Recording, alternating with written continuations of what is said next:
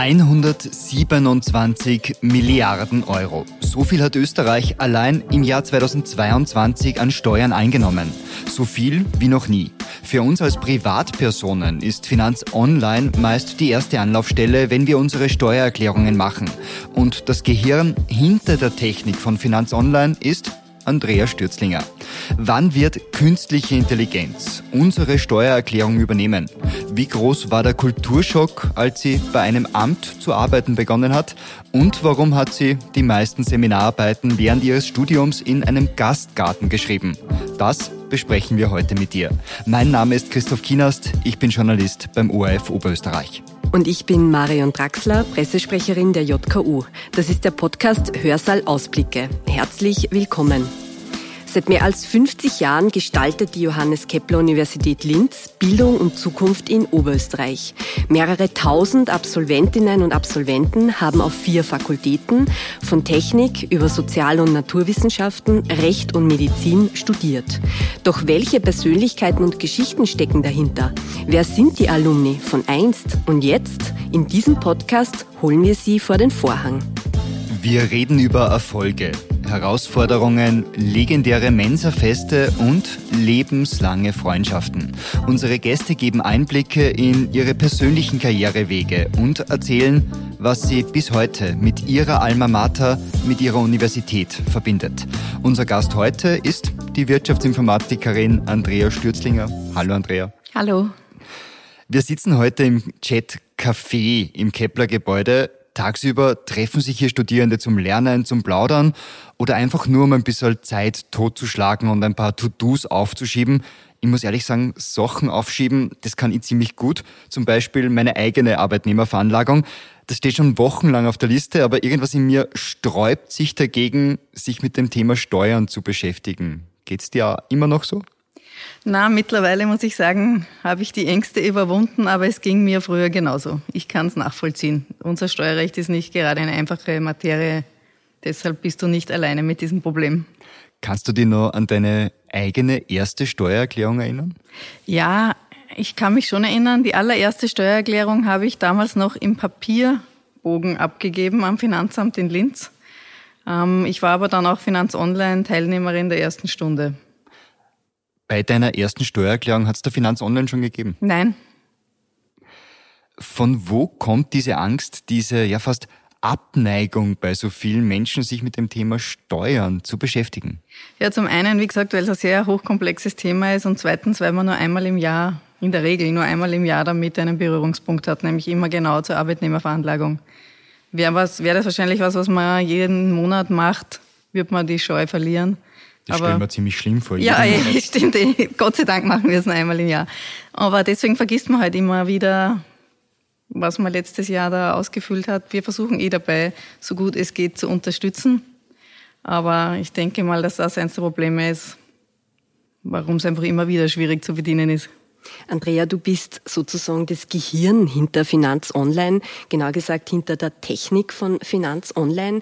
Erzähl uns einmal, wie bist denn du zu diesem Job gekommen? Äh, vorweg, die Lorbeeren möchte ich mir nicht aufsitzen, dass ich das Gehirn dahinter bin. Finanz Online gibt es ja schon seit 2002. Damals war es nur für Steuerberater und 2003 wurde es dann aufgemacht für die Privatbürgerinnen und Bürger auch. Und ich bin erst seit zehn Jahren dabei. Also das, das, das meiste an Funktionalität, was Finanz Online bietet, gab es schon, wie ich dazugekommen bin. Aber wir sind sehr bemüht, in den letzten Jahren vor allem das Thema Usability anzugehen und nochmal darauf zurückzukommen, wie ich dazu gekommen bin.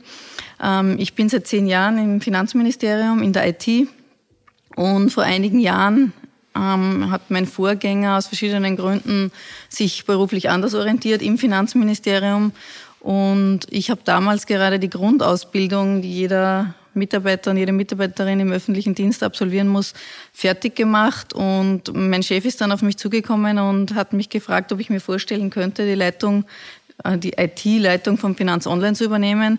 Ich habe mir dann am Anfang gedacht, puh, vielleicht eine Nummer zu groß, weil Finanz Online ist selbst bei uns in der IT ein besonderes Thema, weil es eben der Auftritt des Finanzministeriums nach außen ist, unser Kontakt zu den Bürgerinnen und Bürgern. Wir haben über fünf Millionen User, ist das größte Behördenportal in Österreich. Und das ist natürlich schon eine etwas andere Sache, wie wenn man für ein IT-System verantwortlich ist, das intern in, in der Finanzverwaltung verwendet wird. Aber trotzdem nach kurzem drüber nachdenken habe ich mir gedacht, warum nicht? Und was hast du vorher gemacht? Ich war vorher in der Finanzverwaltung in der IT für andere Bereiche zuständig, Qualitätsmanagement, ähm, auch viele Projekte rund um die Grunddatenverwaltung, wo alle Grunddaten der Steuerpflichtigen in Österreich verwaltet werden. Also du warst eigentlich beruflich schon dein ganzes Leben mit Steuern und... Nein, nein, nein. Also ich, seit zehn Jahren bin ich im Finanzministerium. Davor war ich in einer Softwarefirma mhm. in Oberösterreich. Mhm. Ähm, war dort im Vertrieb tätig, war sehr viel im Ausland unterwegs und habe mir dann nach zehn Jahren dort gedacht, ich möchte mal einen Tapetenwechsel. Ich hatte über 60 Dienstreisen ins Ausland mhm. im Jahr und wusste oft in der Nacht nicht mehr, wo jetzt in meinem eigenen Schlafzimmer mein Lichtschalter eigentlich ist. Oder in welcher Zeitzone du gerade wo bist. Ich überhaupt gerade bin, genau. Und habe mir dann gedacht, ich suche jetzt mal irgendeine andere Herausforderung und bin dann mehr oder weniger zufällig beim öffentlichen Dienst gelandet in mhm. Wien. Also es war klar für mich, ich möchte mal nach Wien gehen. Und dort war es dann Zufall, dass ich beim mhm. BMF gelandet bin. Und wie groß war der Sprung von einer Softwarefirma hin zu einem Amt, sage ich jetzt einmal? Der war sehr, tatsächlich sehr groß. Ähm, die Softwarefirma war, ich habe ja da schon während dem Studium dort gearbeitet und damals, wie ich dort angefangen habe, hatten die um die 30 Mitarbeiterinnen und Mitarbeiter, sind dann schon auch gewachsen auf an die 100. Aber ja, trotzdem im Finanzministerium haben wir 14.000 Mitarbeiter, alleine 1.000 in der Zentralleitung, wo ich tätig bin. Und ich weiß noch damals, diese Softwarefirma, die war familiengeführt und war halt sehr maximal flexibel. Mhm. Die, das Durchschnittsalter war wahrscheinlich unter 30 oder um die 30 herum. Viele Studenten, viele Programmierer, die halt in meinem Alter waren und so. Und wenn man halt irgendwelche Entscheidungen gebraucht hat, ist man zum Eigentümer und Geschäftsführer gegangen und hat quasi sofort eine Entscheidung bekommen und dann spontan auch machen wir oder machen wir nicht. Das ist natürlich im Ministerium eine völlig andere Welt. Also da gibt's für alles Entscheidungsprozesse, überhaupt für alles festgelegte Prozesse, Planung, genaue Budgetplanung. Es ist ja unser Budget wird im Bundesfinanzrahmengesetz und im Bundesfinanzgesetz für die nächsten Jahre gesetzlich festgelegt. Also eine spontane Abweichung davon gibt's überhaupt nicht. Und das war schon ein großer Kulturschock, muss mhm. ich sagen, am Anfang, ja. Und wie kann ich mir jetzt ähm, als Laien deinen Arbeitsalltag ähm, vorstellen? Also ich stelle mir das eben bei einer Behörde doch um einiges komplizierter vor, langsamer, wie du schon gesagt hast. Ähm, was, wie ist dein ganz normaler Alltag? Naja, unser Alltag gliedert sich im Jahresverlauf in verschiedene Phasen. Wir beginnen immer so im Sommer, jetzt Frühsommer, Sommer mit der Planung des nächsten Jahres der budgetären Planung und da haben, führen wir auch die ersten Gespräche mit den Fachabteilungen unserer Logistik und unserer Organisationsabteilung, ähm, was die so im nächsten Jahr vorhaben, was für Gesetze wir erwarten können und planen dann eben, machen dann eine Budgetplanung für das nächste Jahr. Das ist, wird dann eben so im September fixiert und dann Anfang des Jahres beginnen wir mit der Umsetzung der aktuellen Vorhaben für dieses Jahr. Und das geht dann das ganze Jahr verschiedene Themen. Natürlich kommt auch von politischer Ebene immer wieder mal kurzfristig irgendein Thema oder solche Dinge wie Corona, äh, Krisen weltweite und so weiter, die kommen natürlich nicht geplant daher. Da muss man dann schon oft den Plan wieder ändern, bevor er überhaupt in Kraft tritt sozusagen. Aber grundsätzlich ist es so, dass wir unser Jahr sehr gut vorausplanen und dann im Laufe des Jahres die Dinge umsetzen, die wir uns vornehmen. Aber was machst du in deinem Job eigentlich genau? Was ist so die Kernaufgabe? Wie kann ich mir das vorstellen, die Technik hinter Finanz Online? Ja, wir haben zwei Hauptaufgaben. Das eine ist der Betrieb von Finanz Online. Das ist, dass das Werk läuft sozusagen. Und darunter zählen auch die ganzen unzähligen Anfragen von Bürgerinnen und Bürgern und Wirtschaft, die täglich reinkommen. Da haben wir mehrstufige Hotline und Fragen, die halt an der vordersten Hotline-Front nicht beantwortet werden können, kommen dann zu uns rein in den Betrieb. Dafür haben wir auch eine eigene Mannschaft, die sich um diese Dinge kümmert. Das ist einmal ein großer Aufgabenpunkt unserer täglichen Arbeit. Und der zweite ist dann IT-Projekte. Das ist, was ich zuerst gerade gesagt habe, die Weiterentwicklung von Finanz Online, also sämtliche gesetzliche Anforderungen, die neu dazukommen, sei es im Einkommensteuergesetz, im Umsatzsteuergesetz oder überhaupt neue Gesetze, die kommen ähm, wo es irgendwelche Berührungspunkte in Finanz Online gibt, Erklärungen, die abgegeben werden müssen, Anträge, die abgegeben werden können. Diese Dinge müssen wir ja einbauen dann im Laufe des Jahres. Das wird alles in Form von Projekten gemacht. Aber auch ähm, technische Projekte wie irgendwelche Upgrades von irgendwelchen Software- oder Softwaresystemen oder auch Verbesserungen an der Benutzeroberfläche, was wir in den letzten Jahren stark forcieren. Solche Dinge machen wir in Projekten. Und das ist natürlich immer Ressourcen Konflikt zwischen Projekt und Betrieb.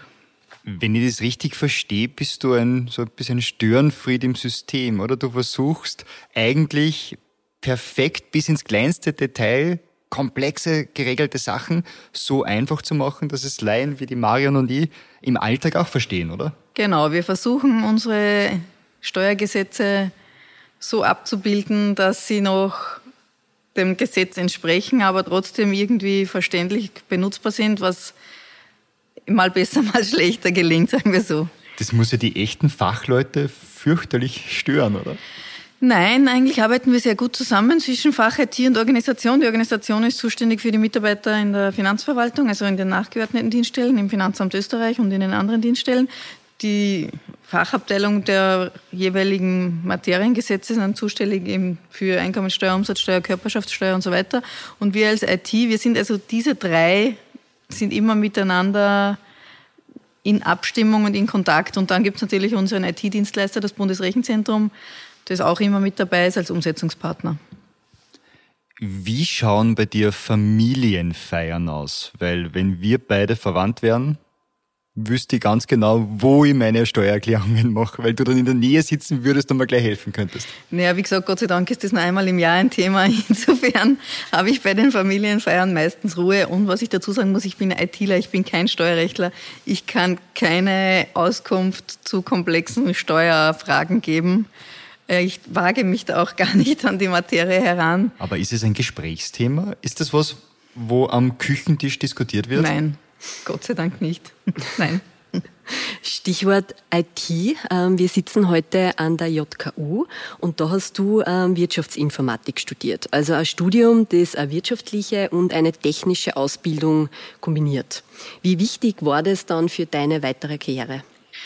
Eigentlich sehr. Ich meine, ich habe die Karriere dann nicht zufällig eingeschlagen, sondern aufgrund dieser Ausbildung. Ich habe am Anfang des Studiums angefangen in einer Softwarefirma und also verschiedene Hilfstätigkeiten zu machen und ähm, wurde dann gefragt, ob ich mir vorstellen kann, dass ich dort länger, also dass ich dort fix arbeite und habe das dann im Laufe des Studiums gemacht. Irgendwann hat es sich geändert von ich studiere und arbeite nebenbei zu ich arbeite und studiere nebenbei, was natürlich auch die Studiendauer dementsprechend in die Länge gezogen hat.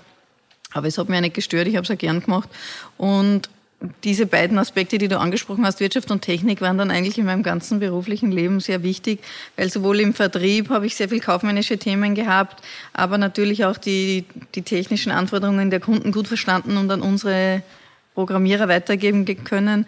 Und auch jetzt in meinem Beruf ist es das Gleiche. Erstens, weil ich sehr stark mit der BRZ, mit dem Bundesrechenzentrum in Kontakt bin und auf halbwegs auf Augenhöhe mit denen mitreden kann, aber auch eben für das ganze Budgetäre und das ganze Controlling verantwortlich bin und somit auch die betriebswirtschaftliche Sicht dabei ist. Mit wem ich mich nicht auf Augenhöhe unterhalten kann, sind die Legisten. Also wie gesagt, im Steuerrecht äh, bin ich jetzt nicht der Experte.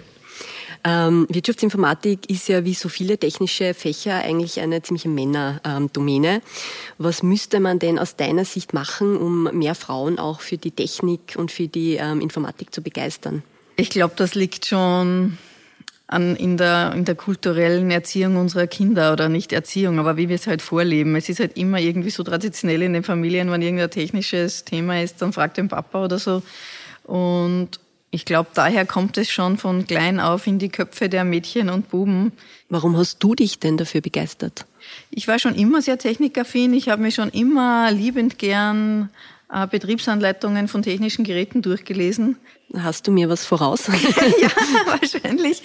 Ähm, das hat mich schon immer interessiert, wenn man irgendwelche damals, weiß ich nicht, in den 80er, 90er Jahren Videorekorder, Kassettenrekorder oder sonstige Dinge bekommen hat, wollte ich immer schon wissen, wie die funktionieren und was da genau passiert.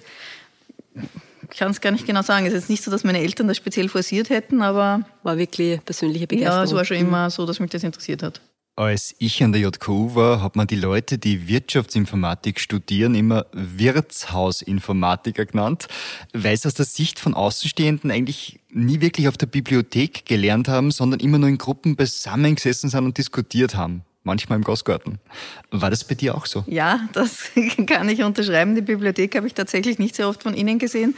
Ähm, das heißt nicht, dass wir nicht sehr viel gelernt haben, aber stimmt, wir waren eher in Gruppen versammelt, in verschiedenen Trakten der Universitätsgebäuden oder teilweise auch im Louis-Gastgarten. Also das war einer meiner Stammplätze auf der Uni. Warum? Warum ist dieses Studium in dem Punkt so anders als andere? Das kann ich nicht sagen. Also in, der, in den Unterrichts, in den Fächern sozusagen sind sehr viele Gruppenarbeiten. Ich weiß nicht, ob das in den anderen Studien anders ist. Ich glaube, in JUS ist es anders, aber ich weiß nicht, in den Wirtschaftswissenschaften ist es wahrscheinlich ähnlich. Aber dadurch hat sich das halt ergeben. Aber ich glaube jetzt nicht, dass die Juristen oder Wirtschaftswissenschaftler weniger in den in Wirtshäusern sozusagen unterwegs waren. Das heißt, bei diesen Gruppenarbeiten war euer offizieller Arbeitsplatz ganz unterschiedlich, einmal im Gastgarten, einmal im Café? Ja, meistens natürlich war es in irgendwelchen Trakten, wo man, wo halt diese, wo das eh vorgesehen war, aber in den Sommermonaten war das durchaus im Louis-Gastgarten. Das haben wir auch einmal bei einer Übung, ich glaube, das war damals irgend so ein Programmierpraktikum, da musste man immer ein Besprechungsprotokoll von jeder Gruppensitzung abgeben, wo drauf gestanden ist, wer teilgenommen hat, wann das war und wo das war. Und irgendwann haben wir dann einfach mal da drauf geschrieben, Louis Gastgarten. Und das war okay. War auch okay, ja. Sehr spannend. Ähm, schauen wir jetzt nochmal äh, zu deinem Job. Künstliche Intelligenz, ChatGPT wird gerade überall eigentlich diskutiert. Bei mir macht die Steuererklärung mein Stiefpapa. Liebe Grüße an der Stelle. Hat er eine Chance, dass ihn da die künstliche Intelligenz irgendwann in naher Zukunft entlastet? Ja, ich würde schon sagen, also ich war gerade gestern bei einer Veranstaltung in Linz dazu, bei einer Firma, die ein Lieferant von uns ist, ähm, wo wir uns auch über ChatGPT und solche künstliche Intelligenzsysteme unterhalten haben. Äh, es ist derzeit so, dass wir das auch schon seit Jahren künstliche Intelligenz in der Finanzverwaltung einsetzen. Aktuell eher im Bereich der Betriebsprüfung, also bei der Auswahl, welche Fälle geprüft werden sollen und welche nicht. Aber es geht natürlich immer weiter. Wir denken darüber nach bei der Familienbeihilfe, ähm, dass das irgendwann Anspruchsüberprüfungsschreiben überflüssig macht, dass ich gar nicht fragen muss, ob du noch in irgendeiner Ausbildung bist oder nicht, sondern dass ich mir das aufgrund von den Daten, die ich habe, ähm, ausrechnen kann, sozusagen, oder eine Wahrscheinlichkeit ausrechnen kann. Und es wird wahrscheinlich auch bei der Steuererklärung früher oder später eine Rolle spielen. Nur da muss man halt gesetzlich noch einiges auf den Weg bringen dafür, dass wir diese Daten auch so verwenden dürfen. Mein Datenschutz ist auch ein großes Thema. Und es ist natürlich dann immer so ein bisschen eine Gratwanderung, was man verwenden darf und wo es dann so weit geht. Das heißt, mein Stiefpapa wird wohl doch noch eine Zeit die Steuererklärung für mich machen müssen ja, würde ich mir jetzt an seiner Stelle keine großen Hoffnungen machen, dass das in naher Zukunft äh, wegfällt, aber, aber ich kann es, wird, ihm, es wird wahrscheinlich immer leichter werden. Also ich kann ihm versprechen, dass zumindest äh, Gedanken schon darüber da sind und vielleicht irgendwann dann doch eine künstliche Intelligenz hilft. Ja, es ist gar nicht so die, die künstliche Intelligenz alleine, aber alleine die Daten, die zur Verfügung stehen, machen schon vieles obsolet. Es ist ja jetzt schon so, dass Kirchenbeiträge, Spenden und solche Dinge uns übermittelt werden und schon die Arbeit sehr erleichtern. Mhm. Und das wird natürlich immer mehr ausgebaut. Ein spannendes Thema, das bestimmt viele, viele Bereiche unseres Lebens nochmal beeinflussen wird. Mit Sicherheit. Andrea, wir sind auch schon am Ende unseres Podcasts. Vielen Dank, dass du dir die Zeit genommen hast. Sehr gerne. Und ähm, wir sind tatsächlich am Ende von Hörsaal Ausblicke. Deswegen mache ich diesmal eine ähm, bisschen individuellere Abmoderation. Vielen, vielen Dank, dass ihr uns für neun Folgen äh, zugehört habt. Das ist die vorerst letzte Folge.